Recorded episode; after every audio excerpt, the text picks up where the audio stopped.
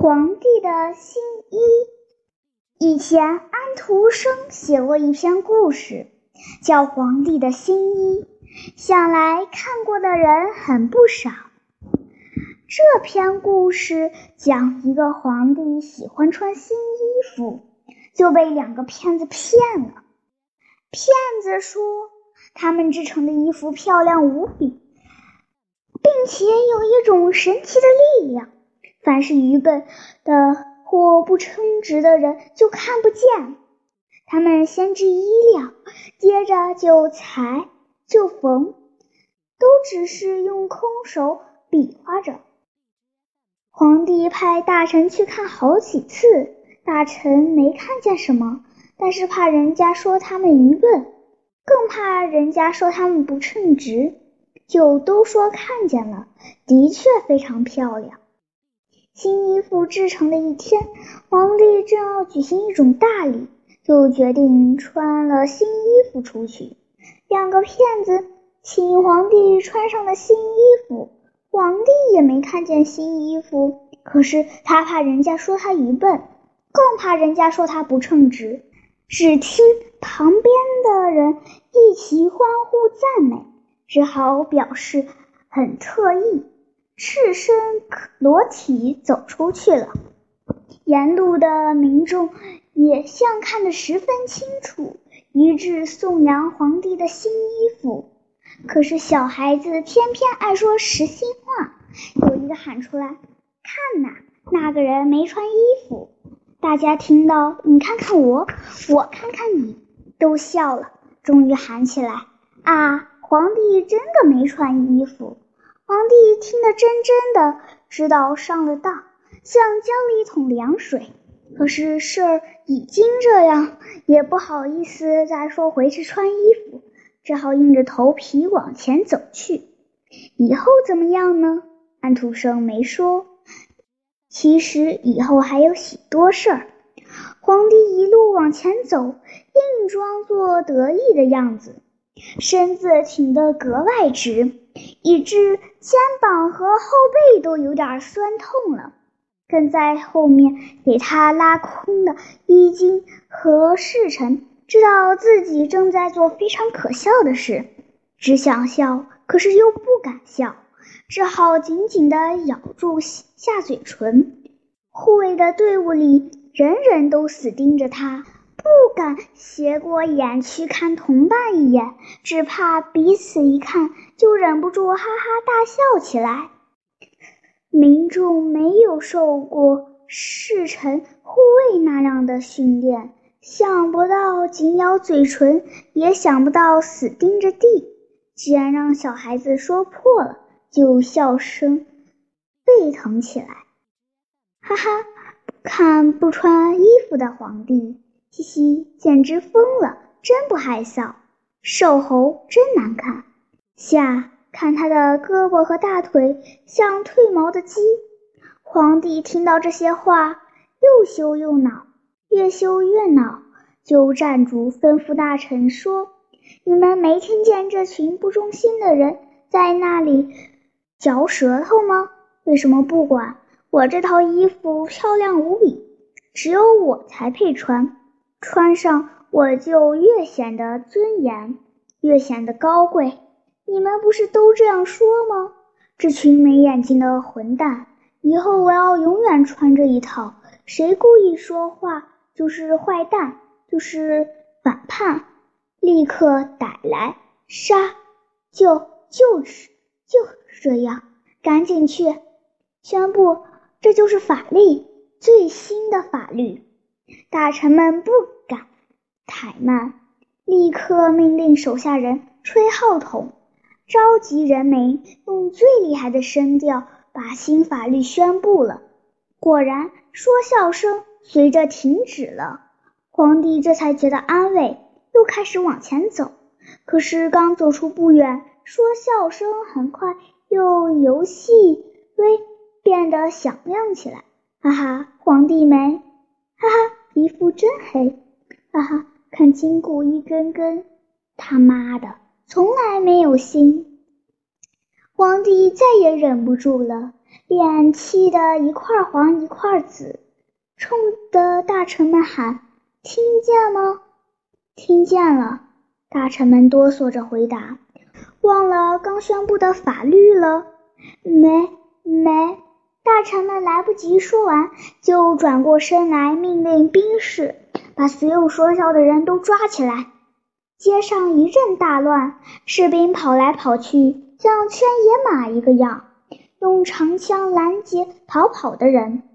人们往四面逃散，有的摔倒了，有的从旁人的肩上窜出去，哭的叫的，简直乱成一片。结果捉住了四五十个人，有妇女也有小孩子。皇帝命令就地正法，为的是叫人们知道他的话是说不一二，将来没有人再敢犯那新法律。从此以后，皇帝当然不能再穿别的衣服。上朝的时候，回到后宫的时候，他总是。赤裸着身体，还常常用手摸摸这儿，摸摸那儿，算作整理衣服的皱纹。他的妃子和侍臣们呢，本来也忍不住要笑的，日子多了就练成一种本领。看到他黑瘦的身体，看到他装模作样，也装得若无其事，不但不笑。反倒像也相信他是穿的衣服的，在妃子和侍臣们，这种本领是非可不有的。如果没有，那就不要说地位，简直连性命也难保了。可是天地间什么事都难免例外，也有因为偶尔不小心就倒了霉的。一个是最受皇帝宠爱的妃子。一天，她陪着皇帝喝酒，为了讨皇帝欢喜，盛满一杯鲜红的葡萄酒送到皇帝嘴边，一面撒娇说：“愿您一口喝下去，祝你寿命跟天地一样长久。”皇帝非常高兴。嘴一开就一口喝下去，也许喝得太急了，一声咳嗽，喷出很多酒，落在胸膛上。哎呀，把胸膛弄脏了！什么胸膛？妃子立刻醒悟了，粉红色的脸变成灰色，颤颤抖抖地说：“不，不是，是衣服脏了。改口也没有用，说我没穿衣服。好，你愚笨。”你不忠心，你犯法了！皇帝很气愤，回头吩咐使臣把他送到行刑官里去。又是一个很有学问的大臣，他虽然也勉强随着同伴练习那种本领，可是，一看见皇帝一丝不挂地坐在宝座上，就觉得像只剃去了毛的猴子。他总怕什么时候不小心。笑一声，或说错一句话，丢了性命，所以他假说要回去侍奉老年的母亲，向皇帝辞职。皇帝说：“这是你的孝心，很好，我准许你辞职。”大臣谢了皇帝，转身下殿，好像肩上摘去了五十斤重的大夹，心里非常痛快。不觉自然自语地说：“这回可好了，再也不用看不穿衣服的皇帝了。”皇帝听见仿佛有“衣服”两个字，就问下面侍候的臣子：“他说什么了？”臣子看看皇帝的脸色很严厉，不敢撒谎，就照实说了。皇帝的怒气像一团火喷出来。好。原来你不愿意看见我才想回去，那你永远也不用想回去了。他立刻吩咐侍臣把他送到行刑官那里去。经过这两件事以后，无论在朝廷或后宫，人们都更加谨慎了。可是，一般人民没有妃子和群臣那样的本领。每逢皇帝出来，看到他那装模作样的神气，看到他那干柴一样的身体，总忍不住要指点、要议论、要笑，结果就引起残酷的杀机。皇帝祭天的那一回，被杀的有三百多人；大阅兵的那一回，被杀的有五百多人。辽行京城的那一回，因为经过的街道多，说笑的人更多，被杀的竟有一千多人。人死的太多太惨，一个慈心的老年大臣非常不忍，就想设法阻止。他知道皇帝是向来不肯认错的，你要说他错，他越说不错，结果还是你自己吃亏。妥当的办法是让皇帝自愿的穿上衣服，能够这样说笑就没有了，杀鸡的事自然也就没有了。他一连几夜没睡觉，想怎样才能让皇帝自愿穿上衣服，办法总是想出来了。那老臣就去朝见皇帝，说：“我有个最忠心的意思，愿意告诉皇帝。”您向来喜欢新衣服，这非常对。新衣服穿在身上，小到一个纽扣都发光，您就更显得尊严，更显得荣耀。可是近来没见您做新衣服，总是国家的事多，所以忘了吧。您身上的一套有点旧了，还是叫冯公令做一套，赶紧换上吧。旧了。皇帝看看自己的胸膛和大腿，又用手上上下下摸一摸，没有的事。这是一套神奇的衣服，永远不会旧。我要永远穿这一套。你没听见我说过的吗？你让我换一套，是想叫我难看，叫我倒霉。就看你向来还不错，年纪又大，不杀你，去住监狱去吧。那老臣算是白抹一鼻子灰，杀人的事还是一点儿也没减少，并且皇帝因为说笑总不能断，心里很烦恼，就又规定一条更严厉的法律。这条法律是这样的：凡是皇帝经过的地方，人民一律不准出声，出声音，不管说的是什么，立刻捉住。杀！这条法律宣布以后，一般老实人觉得太过分了。他们说，讥笑治罪固然可以，怎么小声说说别的事也算犯罪，也要杀死呢？大伙就聚到一起，排成队走到皇宫面前，跪在地上说有事要见皇帝。皇帝出来了。脸上有点惊慌，却装作镇静，大声说：“你们来干什么？难道要造反吗？”老诗人头都不敢抬，连声说：“不敢，不敢。”皇帝说的那样的话，我们做梦也不敢想。皇帝这才放下心，样子也立刻显得威严高贵。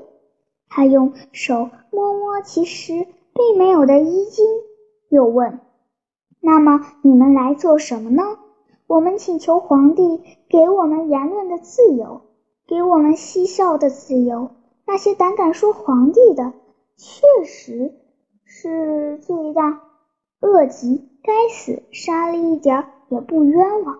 可是我们绝不能这样，只要言论自由，只要嬉笑自由，请皇帝把新定的法律废了吧。皇帝笑了笑说。自由是你们的东西吗？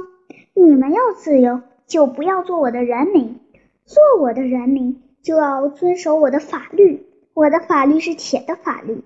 废了下，哪有这样的事？他说完就转身走进去。老老实人不敢再说什么。过了一会儿，有几个人略微抬起头来看看，原来皇帝早已经走了。没有办法。大家只好回去。从此以后，大家就变了主意，只要皇帝一出来，就都关上大门，坐在家里，谁也不敢出去看。有一天，皇帝带着许多臣子和护卫的兵士到离宫里去，经过的街道空空洞洞的，没有一个人，家家的门都关着，大街上只有擦擦擦的脚步声，像夜里偷偷的行军一个样。可是皇帝还是疑心，他忽然站住，歪着头细听，人家的墙里好像有声音。他严厉地向大臣们喊：“没听见吗？”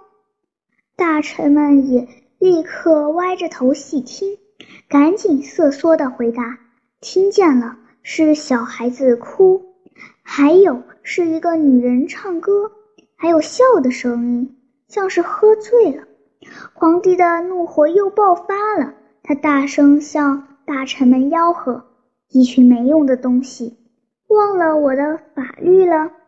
大臣们连声答应几个是，转过身就命令士兵把里面有声音的门都打开，不论男女，不论大小，都抓出来杀。没想到的事儿发生了，士兵打开很多家大门。闯进去捉人，这许多家的男男女女、老老小小就一起拥出来。他们不向寺外逃，却一齐扑到皇帝跟前，伸手撕皇帝的肉，嘴里大声喊：“撕掉你的空虚的衣裳，撕掉你的空虚的衣裳！”这真是从来没见过的混乱又滑稽的场面。男人的健壮的手。拉住皇帝枯枝般的胳膊，女人白润的拳头打在皇帝又黑又瘦的胸膛上，有两个孩子也挤上来，一把就揪住皇帝腋下的黑毛，人围得风雨不透，皇帝东窜西撞都被拦下来。他又想蹲下学刺猬，缩成一个球，可是办不到。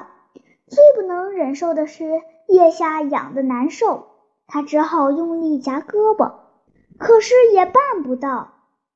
他急得缩脖子、皱眉、撅鼻子、咧嘴，简直难看透了，惹得大家哈哈大笑。士兵从各家回来，看见皇帝那副倒霉的样子，活像被一群马蜂似的没办法的猴子，也就忘了。他往常的尊严，随着大家哈哈大笑起来。大臣们呢，起初是有些惊慌的，听见士兵笑了，又偷偷看看皇帝，也忍不住哈哈大笑起来。笑了一会儿，士兵和大臣们忽然才想到，原来自己也随着人们犯了法。以前人们笑皇帝，自己帮皇帝处罚人民。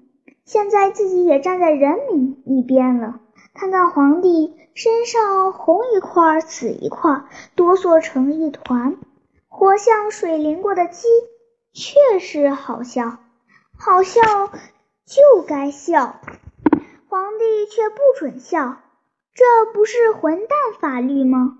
笑到这里，他们也随着人民大声喊：“撕掉你们空虚的衣裳，撕掉你空虚的衣裳！”你猜皇帝怎么样？